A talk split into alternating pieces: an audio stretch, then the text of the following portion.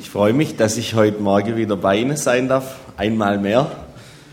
Und ja, der Anfang vom Gottesdienst, der war ja echt ergreifend, bewegend.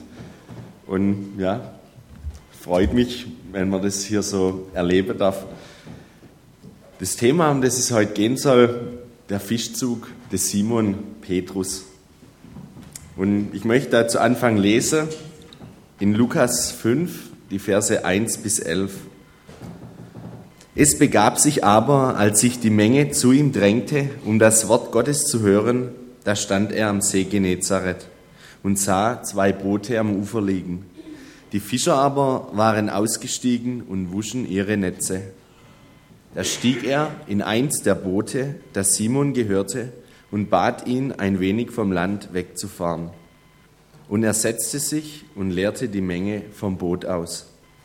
Und als er aufgehört hatte zu reden, sprach er zu Simon, Fahre hinaus, wo es tief ist, und werft eure Netze zum Fang aus. Und Simon antwortete und sprach, Meister, wir haben die ganze Nacht gearbeitet und nichts gefangen. Aber auf dein Wort hin will ich die Netze auswerfen. Und als sie das taten, fangen sie eine fingen sie eine große Menge Fische und ihre Netze begannen zu reißen.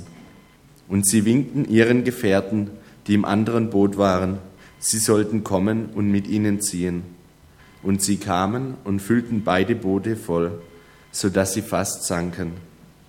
Als das Simon Petrus sah, fiel er Jesus zu Füßen und sprach, Herr, geh weg von mir, ich bin ein sündiger Mensch denn ein Schrecken hatte ihn erfasst und alle, die bei ihm waren, über diesen Fang, den sie miteinander getan hatten. Ebenso auch Jakobus und Johannes, die Söhne des Zebedäus, Simons Gefährten. Und Jesus sprach zu Simon, fürchte dich nicht, von nun an wirst du Menschen fangen. Und sie brachten die Boote ans Land und verließen alles und folgten ihm nach. Wie so oft steht Jesus da und predigt das Wort Gottes. Dieses lebendige Wort, das die Menschen damals so sehr verändert hat, das für mächtig Furore gesorgt hat. Und die Menschen drängen sich einmal mehr um Jesus. Sie wollen mehr von ihm hören. Und diese Worte, die Jesus da hat, sie ziehen die Menschen an in seinen Bann. Aber ich glaube nicht nur die Worte, sondern vielmehr Jesus als Person, Jesus als Persönlichkeit. Warum? Er lebt seine Predigten. Die Übereinstimmung Predigt, Leben, die sind volle 100 Prozent. Und das macht Jesus so besonders. Das macht ihn anziehend. Es macht ihn authentisch. Und ja, Dort, wo Jesus in unserer Gemeinde groß wird, in unserem Leben groß wird, auch da macht es Gemeinde anziehend, heute noch. Und diese Menge, sie wird immer größer und Jesus erstößt auf ein paar Fischer, die eine Möglichkeit haben, die Jesus nicht hat. Sie konnten ihn hinaus aufs Wasser fahren damit er zu allen Menschen sprechen kann und alle Menschen was von seinem Wort hören. Das waren quasi die Techniker der damaligen Zeit. Die hatten keine Bühne und Bühneelemente, keine Mikrofone, sondern Boote. Mit dem Boot hinaus aufs Wasser, damit die Menschen Jesus sehen und verstehen können. Und so bittet er einen von diesen Männern an den Booten ganz zufällig, dass er Jesus hinaus aufs Wasser bringt. Dieser Fischer, er hat Zeit und er kommt dieser Bitte Jesu nach. Bestimmt hat er auch schon was von Jesus gehört. Bestimmt hat er, wenn es da eine Zeitung gab oder die Mundpropaganda, schon irgendwas von dem mitbekommen, was sich da in diesem Landstrich in Galiläa so tat. Und so predigt Jesus was er wohl gepredigt hat. Der Bootsfahrer, ob er wollte oder nicht, er musste zuhören. Er konnte nicht weglaufen, er konnte nicht wegfahren. Jesus, er war bei ihm. Was ihm wohl durch den Kopf gegangen ist, diesem Simon. War er voller Begeisterung bei dieser Predigt von Jesus dabei? Oder war er eher nur anwesend, also körperlich anwesend, aber mit seinen Gedanken, mit dem, was ihn so umtrieb, irgendwo ganz anders? Vielleicht hat er über sein Leben nachgedacht. Wenn ich hier so in die Runde schaue, dann frage ich mich, was geht wohl in euren Köpfen gerade vor? Hörst du gerade gespannt der Predigt zu oder bist du mit Gedanken beim Frühstück, bei dem, was dort gesagt wurde, bei dem, was gestern Abend geschah, bei dem, was ihr erlebt habt? Oder vielleicht bei der Sorge über das, was kommt heute Mittag, die nächste Woche, die nächsten Monate. Und ich glaube, bei diesem Fischer Simon, da war es genauso.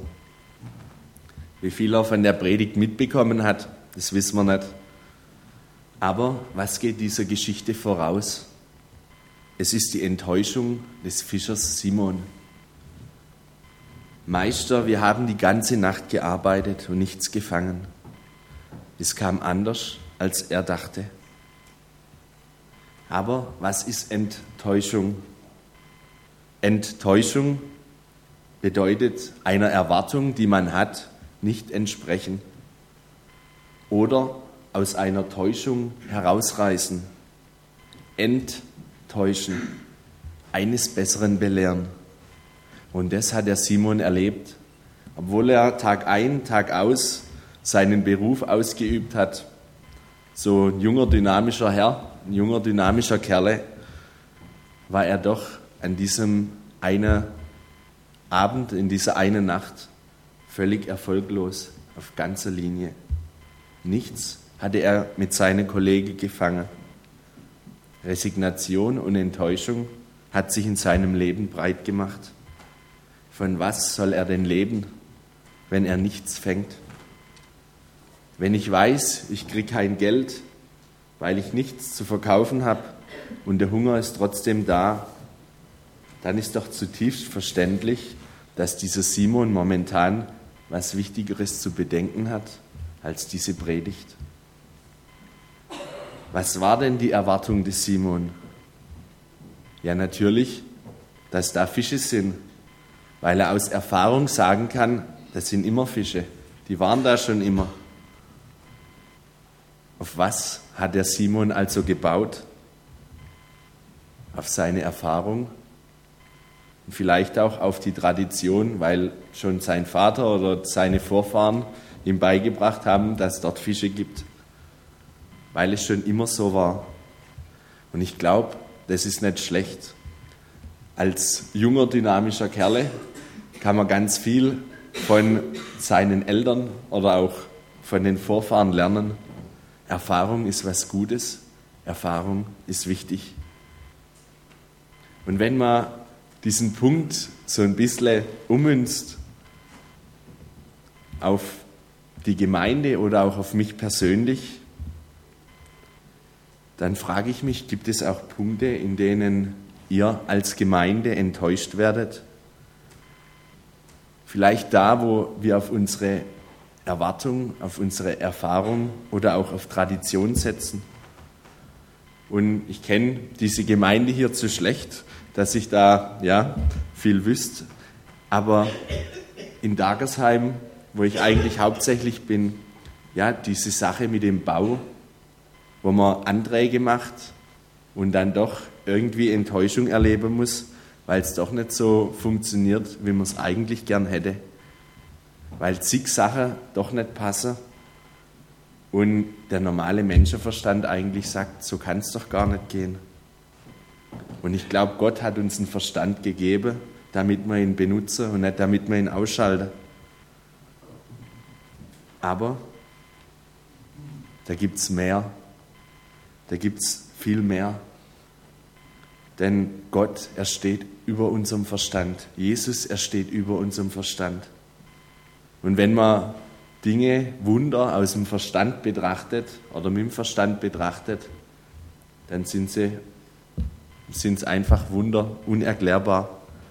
Und ich habe das letztes Wochenende erlebt, da war dieser Gebetskongress in Liebenzell für die junge Leute des UPC. Und wir sind hingegangen und im Vorfeld war schon ganz viel ja, Trara, weil alles Mögliche nicht funktioniert hat, weil die Teens ihre eigenen Vorstellungen davon hatte, hatte von diesem Gebetskongress und wo man übernachtet und was weiß ich. Und auch im Leitungsteam dort habe ich mitgekriegt, da gab es so einige Herausforderungen. Da war ein Straßeneinsatz in Pforzheim geplant, an dem Samstagnachmittag. Und der, der das macht, ist ein guter Freund von mir. Der hatte schon zigmal gemacht. Wenn wir auf Freizeiten waren, der war immer für die Straßeneinsätze zuständig und es war immer super. Und so hat er geplant, in Pforzheim eben einen Straßeneinsatz zu machen. Und das war schon alles geklärt, dass man mit der S-Bahn, mit dem Zug hinfährt, dass man 30 Teens mitnimmt. Der hat sogar schon Mitarbeiter, die ja, da mitgegangen sind. Und an diesem Samstagmorgen stehen wir in der Küche beim Kaffee und da kommt jemand rein und fragt, was wir heute machen. Und dann hat er es so erzählt, erklärt. Und dann sagt er, ach so, aber heute ist so Demonstration in Pforzheim, da ist die ganze Stadt abgesperrt, also die Innenstadt. Da wird wahrscheinlich nicht viel sein mit Straßeneinsatz. Da wimmelt es nur so von Polizei. Und wenn da noch solche Leute kommen, ich glaube, die können die nicht brauchen. Und da standen wir dann da. Es war doch alles so gut geplant, aus Erfahrung raus. Und ich würde sagen, das war auch gut so, wie es war. Aber Jesus hat einen Strich durch die Rechnung gemacht. Es ging nicht auf. Und das, was passiert, das wurde an dem Freitagabend davor noch gepredigt von vorne runter. Es ging um den Weinstock und um die Reben. Es ging darum, dass wir in Jesus verbunden sein sollen. Und dass wir nicht, weil wir zutiefst als Menschen davon geprägt sind, dass wir zuallererst planen, denken, agieren wollen, so wie man es halt lernt im Geschäft oder wo man aussteckt. Aber dass das Jesus-Prinzip das ist, dass wir zu ihm kommen, dass wir uns füllen lassen und dass wir ihn fragen, was dran ist. Dass er durch uns wirken kann, nicht dass wir in seinem Namen irgendwas tun und machen. Und so haben wir uns zuerst einmal zusammengestanden und haben ja, das umgesetzt, was wir den Abend davor gehört haben und haben gebetet und haben gefragt, was wir machen sollen. Und ja, das war irgendwie ich sage, das war Wunder. Das war krass zu erleben, wie da plötzlich innerhalb von einer Viertelstunde ein ums andere kam. Da kamen ein paar Mitarbeiter und die haben gesagt, also das waren ein paar aus Tagesheim mit dabei, die haben gesagt, ja, warum gehen wir nicht nach Böblingen? Die Entfernung ist die gleiche. Das Problem war halt, die S-Bahn von Liebenzell nach Böblingen, die fährt keine halbe Stunde, genau die gibt es nicht. Und 30 Teens in ein paar Autos, das funktioniert auch nicht. Und fünf Minuten später ist der nächste reingekommen, da waren ein paar aus Coburg da, die haben so Stadtbusse gemietet gehabt und die haben gefragt, was ist denn los? Und dann haben wir es halt erzählt und sie haben gesagt, hey, wir haben drei Busse, die stehen eh nur rum, die können ihr doch mitnehmen. Und es war so krass zu erleben, wie da eins ums andere plötzlich nacheinander passiert ist. Und der Hammer war, da sind dann noch ganz viele Dagersheimer gekommen, die überhaupt gar nicht auf dem UPC eigentlich waren. Und die sind auch mit auf diesen Straßeneinsatz. Und das, was die Teens dort erlebt haben, das ist heute noch Gesprächsthema.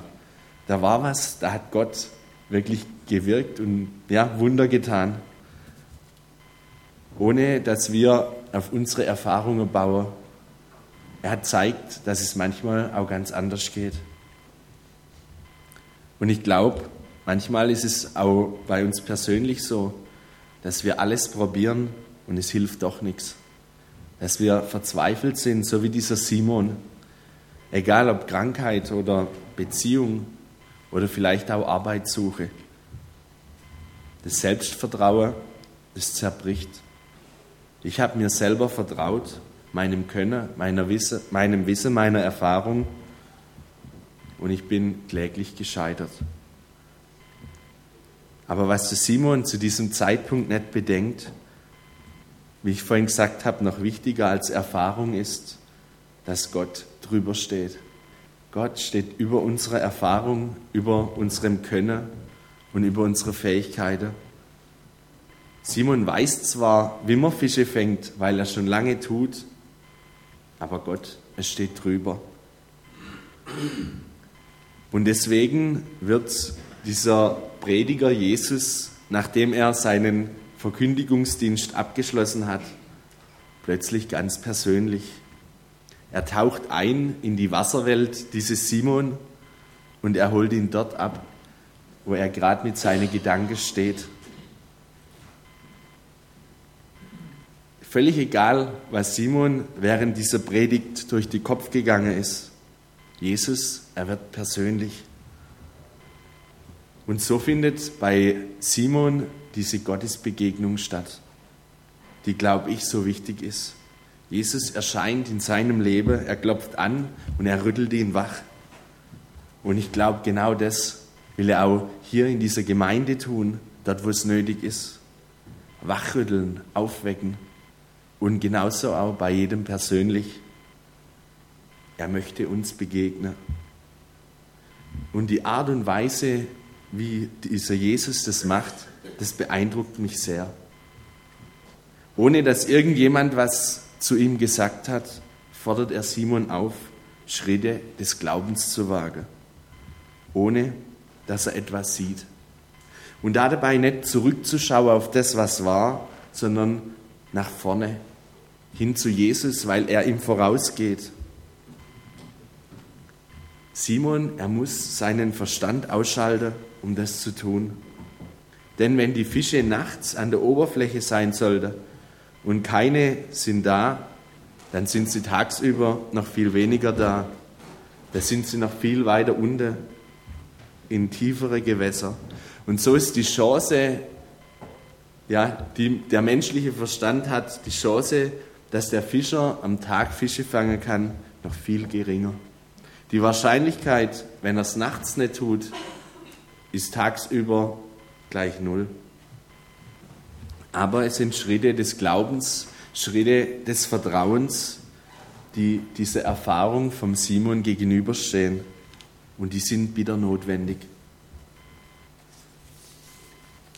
Und ich glaube, hier wird diese Geschichte ganz spannend. Denn Simon antwortet nicht, jawohl, Herr Jesus, ich mach's. Wenn du das sagst, dann machen wir das. Sondern zutiefst menschlich, er schaut zurück und äußert seine Bedenken. Meister, wir haben die ganze Nacht gearbeitet. Wir sind doch auch nicht ganz dumm. Und eigentlich hat er ja recht. Aber ihm gegenüber steht der lebendige Gott und er ist immer noch größer.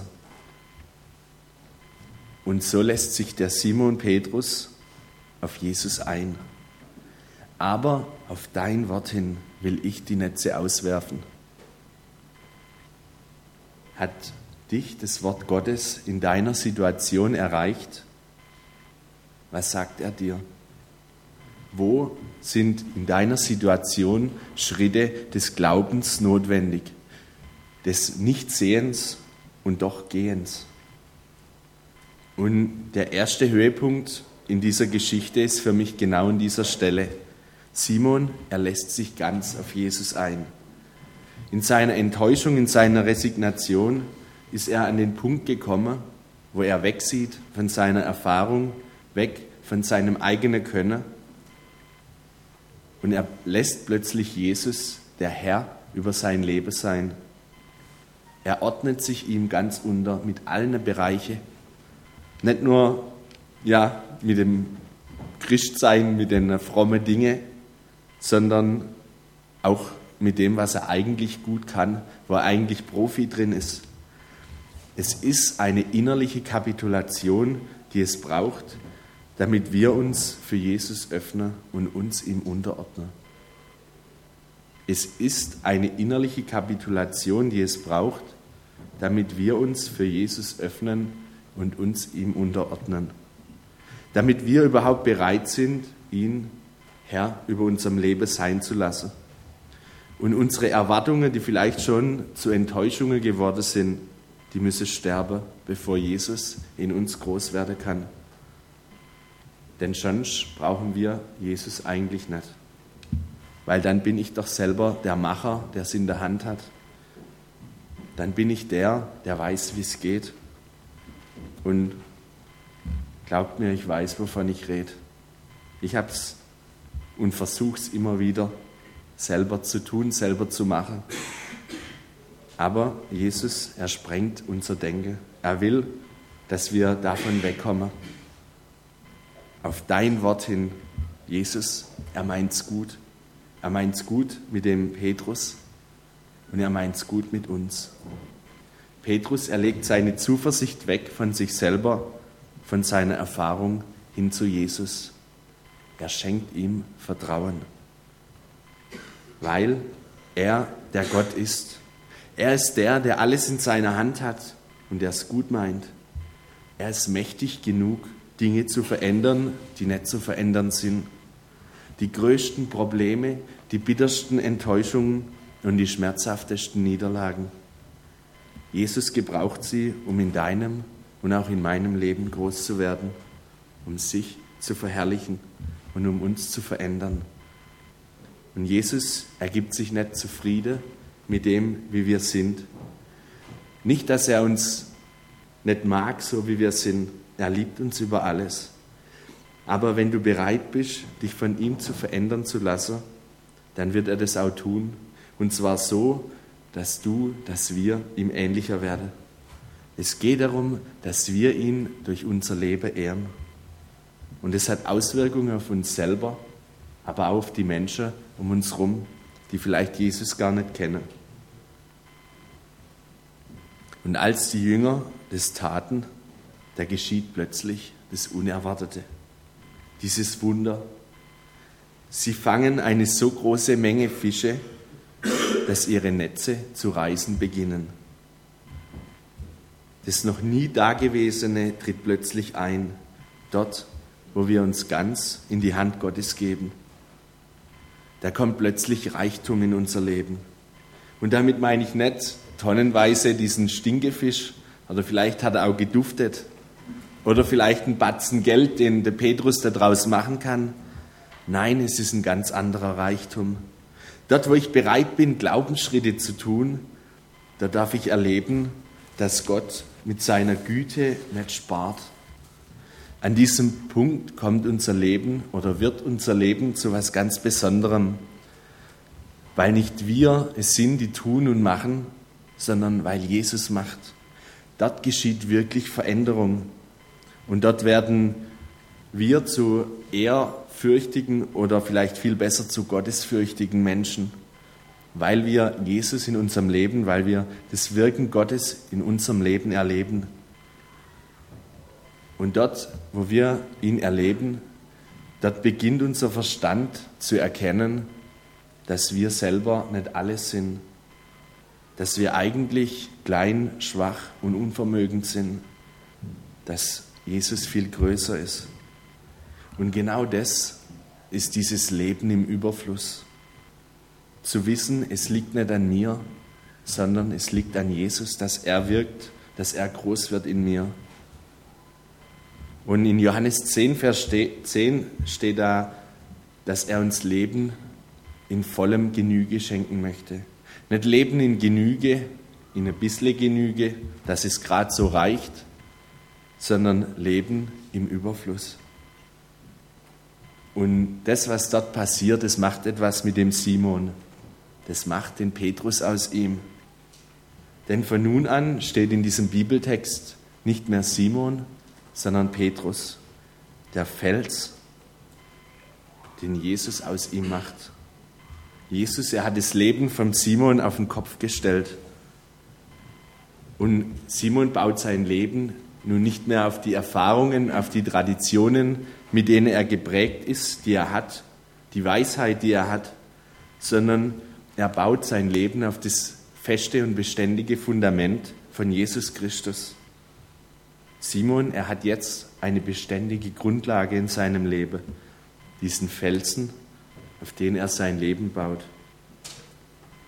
Und dabei erkennt er, und ich glaube, das ist das Größte in dieser Geschichte, Herr, geh weg von mir, denn ich bin ein sündiger Mensch. Ich habe es nicht verdient, dass sowas mit mir geschieht. Dieses große Wunder, diese brechend volle Netze, ich habe es nicht verdient. Es ist einzig und allein Gnade.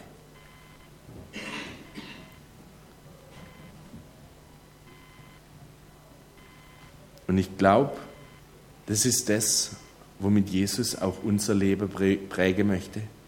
Wenn wir auch vielleicht keine Fischer sind und keine Ahnung davon haben, wie man Fische fängt, gibt es doch so viele Dinge in unserem Leben, von denen wir meinen, wir wissen, wie es funktioniert, wir wissen, wie es läuft. Aber genau dort möchte Jesus uns begegnen, unseren Stolz brechen, den wir vielleicht auch haben, damit diese Erkenntnis kommt, Herr, geh weg von mir, ich bin ein sündiger Mensch. Hast du auch diese Erkenntnis über Gott oder über Jesus? Herr, geh weg von mir, ich bin ein sündiger Mensch. Dort steht, ein Schrecken hatte sie erfasst. So groß hätten sie diesen Gott nicht denken können. Und dort, wo wir diese Erkenntnis bekommen, dort hat es Auswirkungen auf unser Leben, auf unsere Einstellung, auch gegenüber anderen Menschen. Denn es macht uns demütig. Es lässt uns erkennen, wie groß Gott ist. Und jetzt der letzte Punkt von nun an. Hast du was daraus gelernt? Wenn Simon nichts daraus gelernt hätte aus dieser ganzen Situation, dann, wenn ich Simon Petrus wäre, ich hätte Jesus sofort gefragt, wie viel willst du verdienen, dass du bei mir bleibst, dass du mir sagst, wann und wo ich die große Fänge mache. Wenn Simon nichts daraus gelernt hätte, wenn er es nicht kapiert hätte, dann würde er alles dafür tun, dass Jesus bei ihm bleibt und ihm zu Ruhm und Reichtum verhilft. Aber Simon Petrus hat was daraus gelernt. Jesus sagt, fürchte dich nicht, von nun an wirst du Menschen fangen. Man könnte sagen, toll, die Geschichte ist jetzt vorbei. Und jetzt, was hat es gebracht? Aber Jetzt kommt der entscheidende Punkt im Leben des Simon. An diesem Punkt beginnt erst das wirkliche Leben vom Simon. Jesus, er möchte ihn zu was Größerem gebrauchen, wie nur zum Fischefangen. Er möchte, dass dieser Horizont, den der, Peter, äh, den der Simon hat, dass der erweitert wird. Und ich bin überzeugt davon, dass Jesus für jeden Einzelnen von uns Aufgabe hat, die Ewigkeitswert haben. Bei all dem, was wir tun, ich glaube, es ist wichtig, dass man sein Geld verdient, dass man irgendwie über die Runde kommt, dass man davon leben kann und seine Familie ernähren kann. Aber dort, wo das alles ist, bin ich zutiefst davon überzeugt, dass Jesus in jeden einzelnen von uns Gabe gesteckt hat, die wir vielleicht noch entdecken müssen, die dem Ziel dienen, dass in Ewigkeit was geschaffen wird, an dem wir uns beteiligen dürfen. Die Fische vom Simon, die sind schnell gegessen und dann vergessen. Aber dort, wo wir Menschen fischen, dort hat es Ewigkeitswert. Dort sind diese Menschen auf ewig gerettet. Wie ist Jesus? Er sagt, ich will ein Neues schaffen.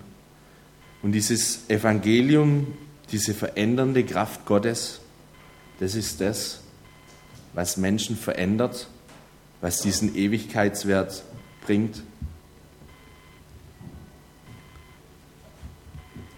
Jesus, er braucht keine studierten Theologen, keine Glaubenshelden, um sein Reich zu bauen.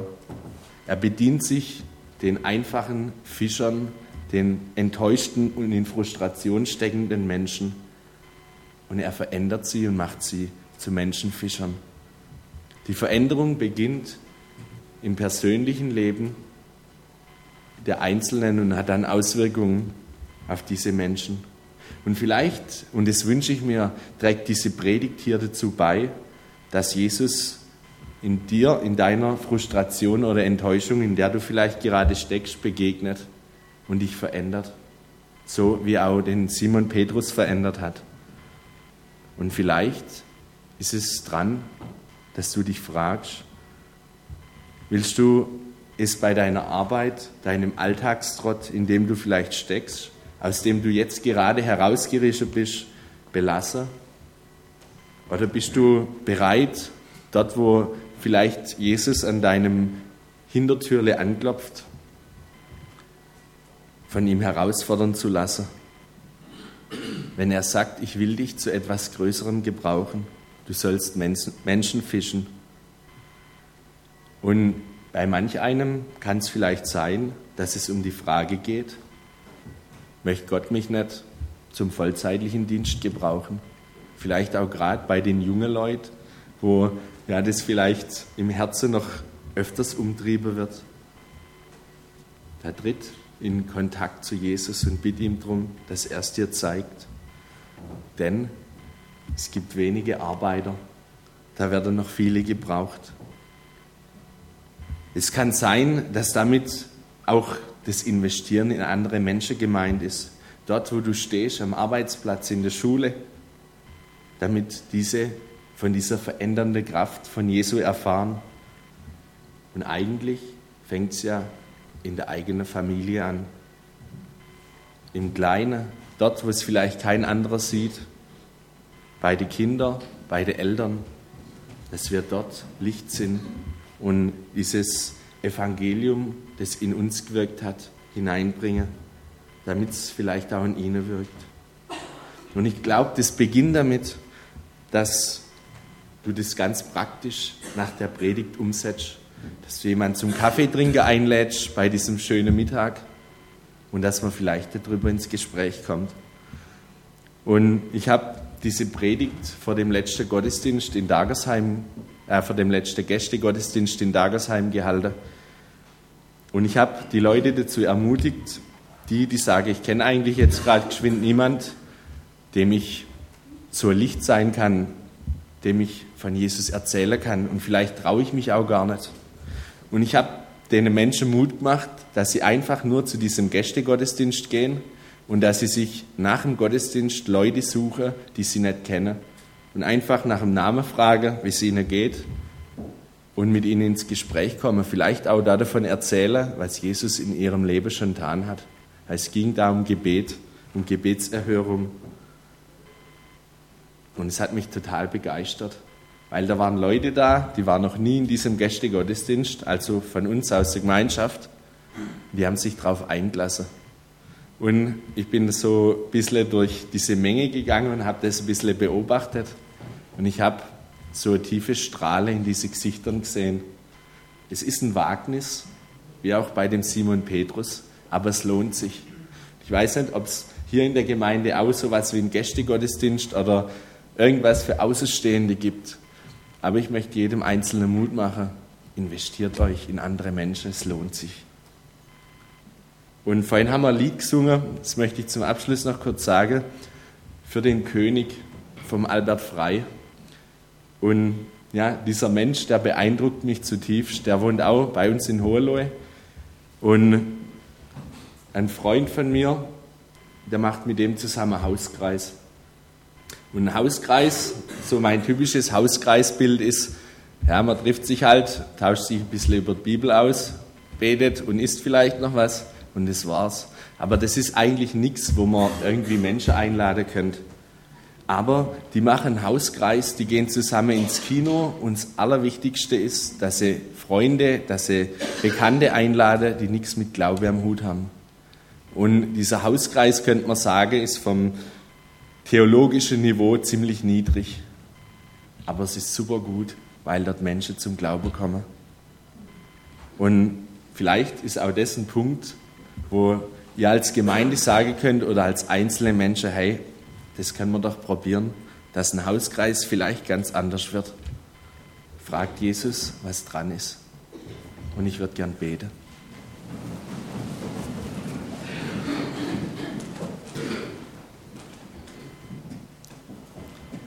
Lieber Herr Jesus, ich möchte dir Dank sagen, dass du der lebendige Gott bist, der auch heute noch Wunder tut, der heute noch Menschen verändert. Und ich danke dir für da, wo du uns begegnest und uns veränderst.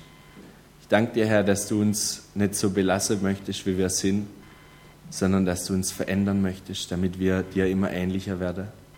Und ich danke dir, Herr Jesus, dass du dies in einer ganz großen Liebe und in einer ganz großen Geduld machst, dass du nicht verzweifelst an uns. Und ich möchte dich einfach bitten, Herr, dass wir das selber erleben dürfen, wie du Leben veränderst und dass wir dieses Erleben weitergeben, denen Menschen, die keine Hoffnung haben.